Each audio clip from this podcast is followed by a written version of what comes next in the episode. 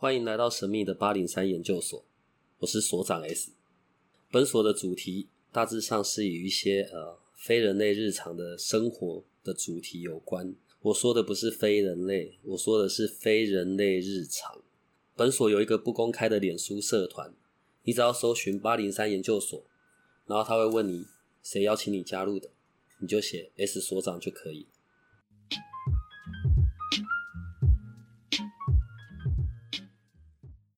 在魁违的十四集之后，对我们终于请到我们的老朋友 Larry 来到这里。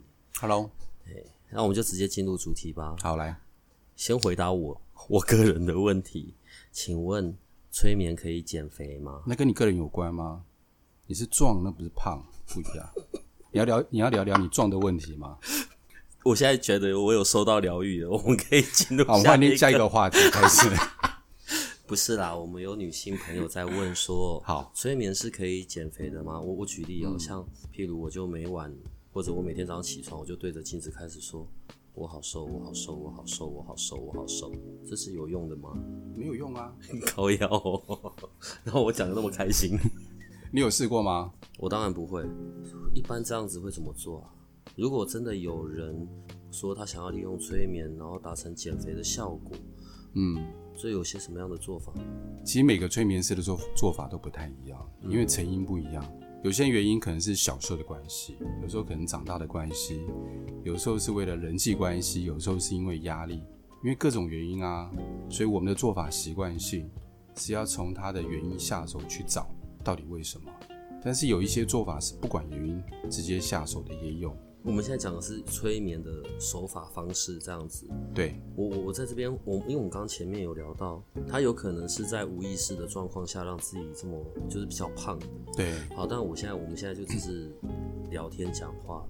譬如说，如果在我这里，然后指的是哦，有时候我们在讲关于绩效结果啊，然后再讲那些你知道自己设定的目标就要达成什么什么的。嗯嗯所以有的时候，如果我对到比较跟我一样肥胖的人，我可能会说是跟懒惰有关。在我这里，假设啦，就是在我从结果来看嘛，对，从结果来看、o k 好。所以如果你是真的有恒心毅力的，你是真的让自己去拼的、去操的，每天累得跟狗一样，然后各式各样的跑步啊、骑车啊、游泳啊、肌肌力啊，你一定能够瘦下来。嗯所以如果你的反应迟缓，或者是你让自己变胖，这个东西是因为懒惰。好，嗯，这是从我这边我在说的。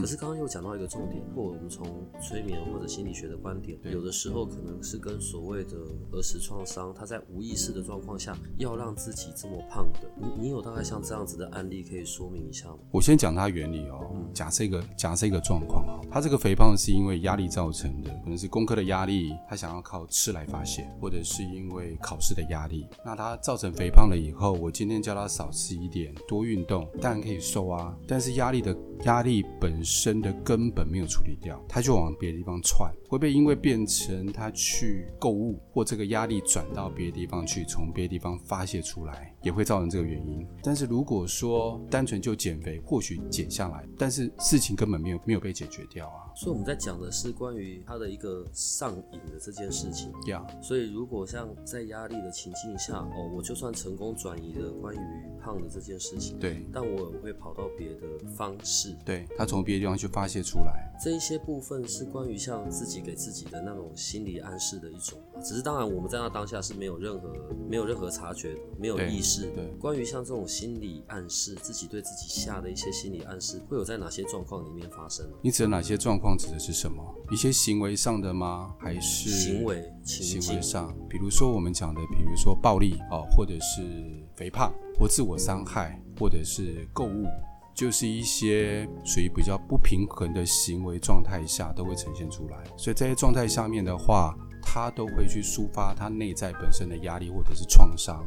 所以肥胖有时候也是一种创伤的表现。我们常遇到了，像我之前遇到一个个案，就是因为小时候被霸凌，霸凌他对象的那个人就是胖胖的、壮壮的。因为小时候看到这样形象的人，其实会害怕。然后看到了以后啊，他就跟自己讲：如果我今天跟他一样，就没人敢打我。所以他成长过程当中呢，有意识无意识都会让自己变胖。但慢慢长大了嘛，习惯，吃东西的习惯就养成。谈恋爱要工作啦，想要减肥，造成困扰。但如果这根本没有解决，你看被霸凌的这个创伤没有解决，他变成什么样子？有时候可能为了发泄，他不懂，他就反霸凌别人。即使他瘦下来，这根本没有解决。如果再以催眠角度来讲的话，会先去把它根本给解决掉，再来处理行为状态。就是你刚刚讲的，我可能运动少吃，我从这方面再下手。如果我这根本解决了，这个就好下手了。可能他只要平常的三分之一的力道，他就可以做到这件事情。所以在这样子的过程里面，如果是你的做法，你会先用做像回溯的方式去找到他那一个影响的那一个症结点，是吗？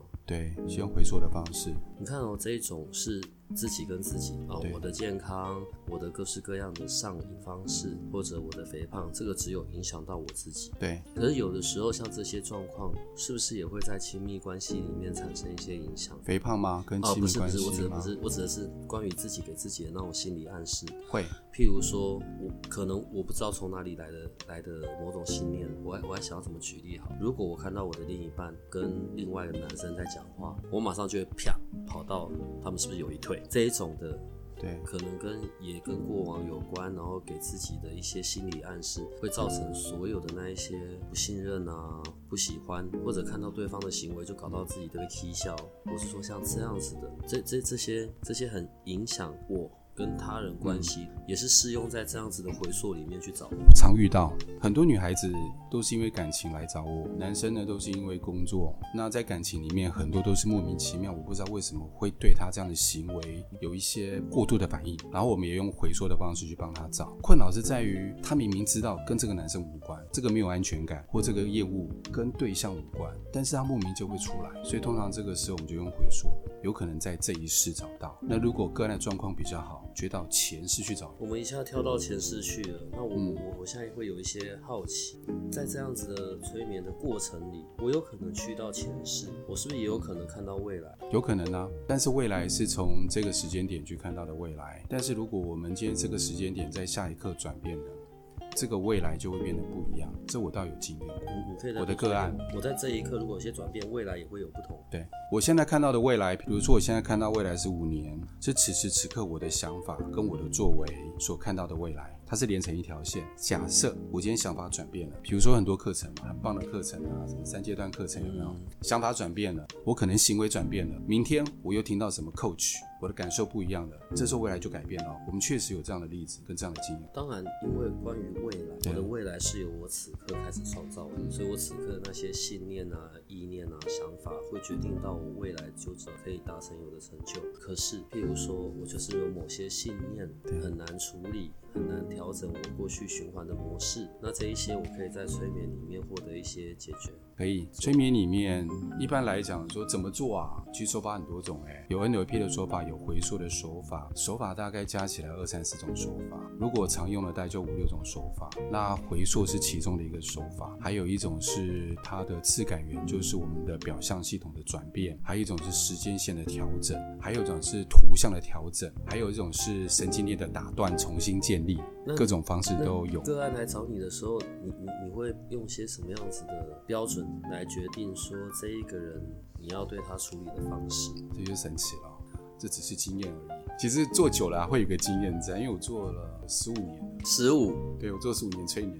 会一个经验，大概就知道。但是很妙的一件事情就是，其实我觉得也是可以接到一些东西，就会突然间知道用什么方法对他。OK。所以平均来讲，我十五年的个案，大概一样手法的同一个手法处理，不会超过三四个个案。那所以到现在个案好几百个人，所以上一算，大概百分之九十的手法都不太一样。应该说是，应该说个案跟个案之间的手法的相似度大概只有百分之五十，有另外百分之五十不一样，会随机调整。又要到又要回到解解决我的私人问题时间，所以我如果学了催眠，嗯，那我在路上看到梅亚开始对他，我就拿出一个会摇啊摇啊晃啊晃，叫他看着那个明白？哦，对对对对对，跟我走，跟我走，跟我走，是是有用的。吗？可以啊，就直接被打啦。靠腰，所以电影都是骗人的，骗人的啦。有人看到舞台秀没有？就是我们常看电视那些舞台秀，嗯，他们有一个前面会先有个布局，前布局的方式就是催眠师会先到那个场去，可能先到一个小时，然后跟下面的观众玩一些催眠游戏，他就从里面去挑催眠敏感度最高的那五个人或十个人。平均我们算过，催眠敏感度高的话，在我们的标准里面大概占了十分之一到十分之二，代表他配合度非常高。然后这时候玩的游戏呢，都是张着眼睛在催眠，不是闭眼哦。其实张着眼睛催眠在我们是我们蛮常用的手法，所以呢。在节目开始前，就跟他们讲说：你们现在张着眼睛坐回自己位置上。等一下呢，我要挑选催眠个案上来的时候，你们都举手，我来负责挑。所以你们再一次听到我弹指声音的时候，你们马上进入睡眠状态，就先加这个暗示。等他们上来的时候，其实他们已经经过半个小时到一个小时催眠，即使眼睛张着，还在催眠状态里面。所以一上来，他是听到这样子，马上就闭上眼睛倒下去，有没有？嗯，那就前面先布好这些局。然后有一些是配合演出，都有配合演出。对啊，好吧，如果不讲这种表演类型，好，譬如说我长期在啊，我现在就是举例，我进到这个办公室，我看到我同工我就讨厌，所以你可以透过催眠看处理好我，让我一进门看到他们几只我就心花怒放，满心欢喜扑上去，这是能够被这样处理吗？如果重新投胎，可能有办法处理。有的时候在关系里，好，假设我真的好讨厌某人。嗯，可是我想改变我跟他的拥有的那个关系。哎，那个各位女性朋友，我现在讲的不是不是亲密关系那一种，我讲的是正常一般。好，某些关系啊，也许父母啊，也许什么，我就是看到我就不由自主生气火大。好，这一些如果我想，因为我想改变跟这个人的在关系上的相处，我是也可以通过催眠去达成。可以，但大前提是，如果是我自己想改变，是我想要改变跟我父母的关系，但是我必须要有意愿，我想改变。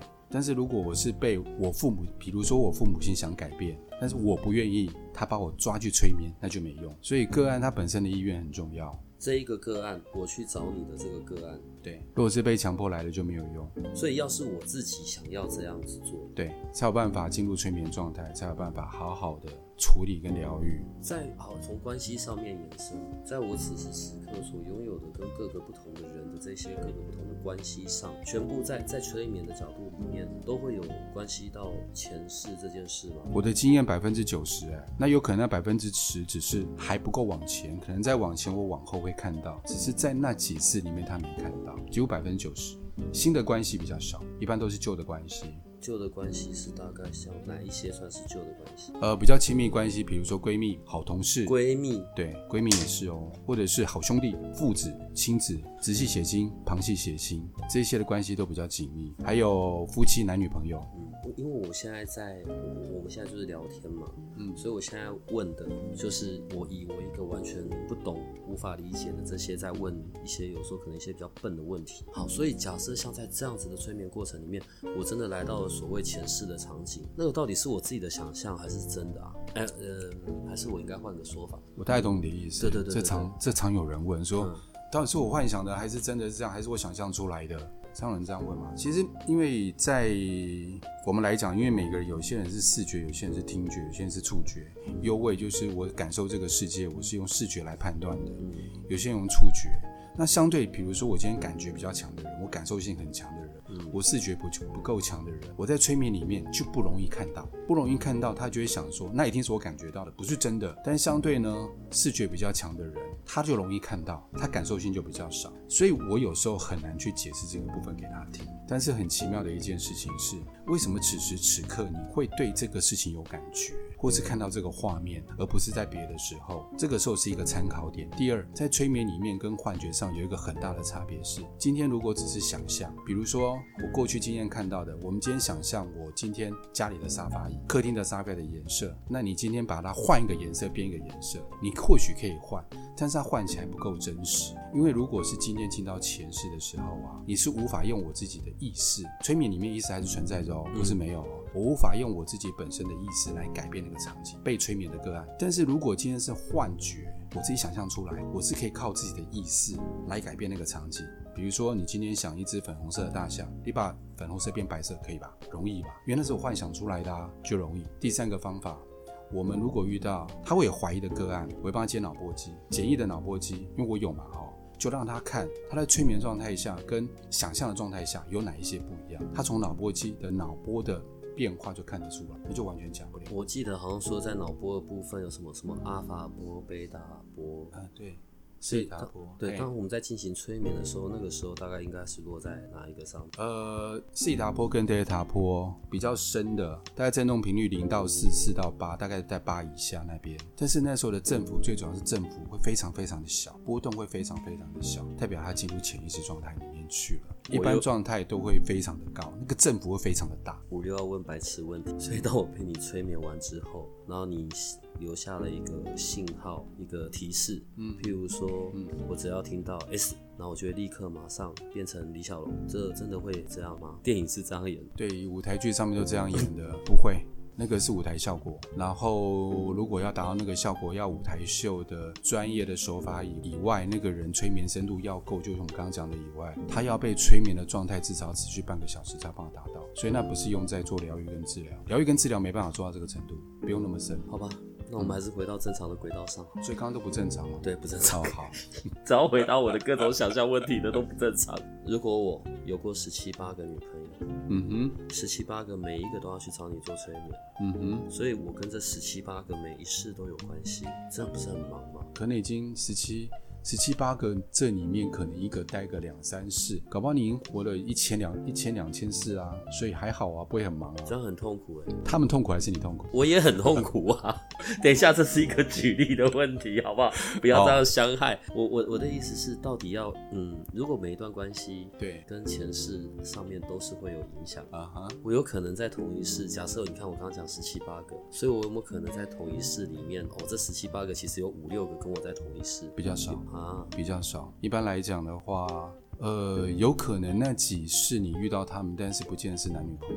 哦有时候遇到他们的时候，可能那个关系是我遇过的。我说我的经验来讲，可能那时候他是你的丫鬟，maybe 那时候你搞不好你是那个，员外，哎哎、好 好好，正经一点。好来，我的童工又翻白眼了。好，对，然后可能是丫鬟，你对她特别的好，但是那一段那那个那一世里面没有发生什么样的关系在，嗯，极有可能，或者说在那一世你曾经帮助过他，他来回报，所以在这一世里面就有一些感情的关系在。我们常遇到这种状况，但是不见得都是有夫妻关系或是男女朋友系。你有没有遇到过比较奇特的关系？比较奇特的关系啊，我一下还想不起来。可能例如极端的，例如说这一世是父子，可是在过去世曾经相遇的那一世是仇人，会有这一种很极端的关系。也有啊，还是有啊，就感觉是来报复的。我们中国人不是讲嘛，就是生孩子有可能是来报恩，嗯，有些人是来报仇，对，有遇过，有遇过这种状况，他就是来还的，所以这一世会造成一个状况，就是他的孩子或他爸妈让他很头痛，让他一直要关心他，一直要关注他，然后害他生活整个大大变化，工作也没了，就有这种状况发生。那在关系上，有可能这一世的，像有一些小说啦，这都有写过。嗯哼，那倪匡的某一篇也有写过这一世的亲密上亲密的关系，可是，在过去世可能是仇人，就这一世以为是来好好亲密，可是呢，在感情上或者在婚姻中的结果是很差的。嗯会有像这样子的吗？比较少，嗯，不至于到仇人。一般我以前经验遇到的就是，可能是 A 杀了 B，真的吗？A 杀了 B，真的是杀了他，A 杀了 B。